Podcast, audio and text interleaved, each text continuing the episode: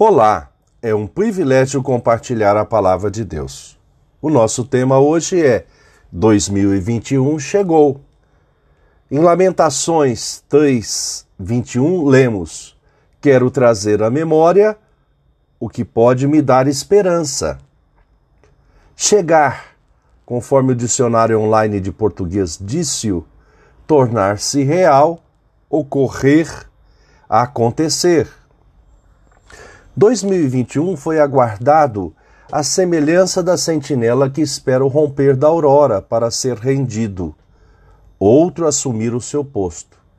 Essa expectativa da virada do ano traz consigo um sentimento de novidade, de esperança, estimando que o novo ano carreará tudo novo, deixando as experiências do passado imediato para trás. Começamos o novo ano e os acontecimentos já se revelaram que são os mesmos ou semelhantes ao ano anterior.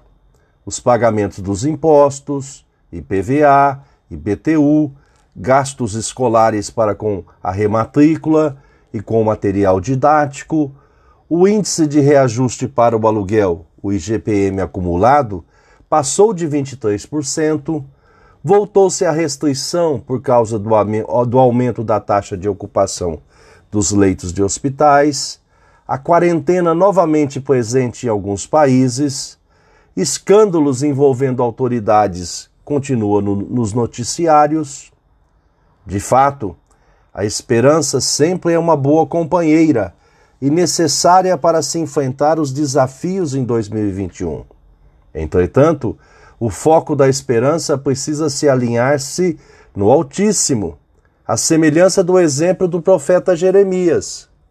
O amor do Senhor Deus não se acaba, a sua bondade não tem fim.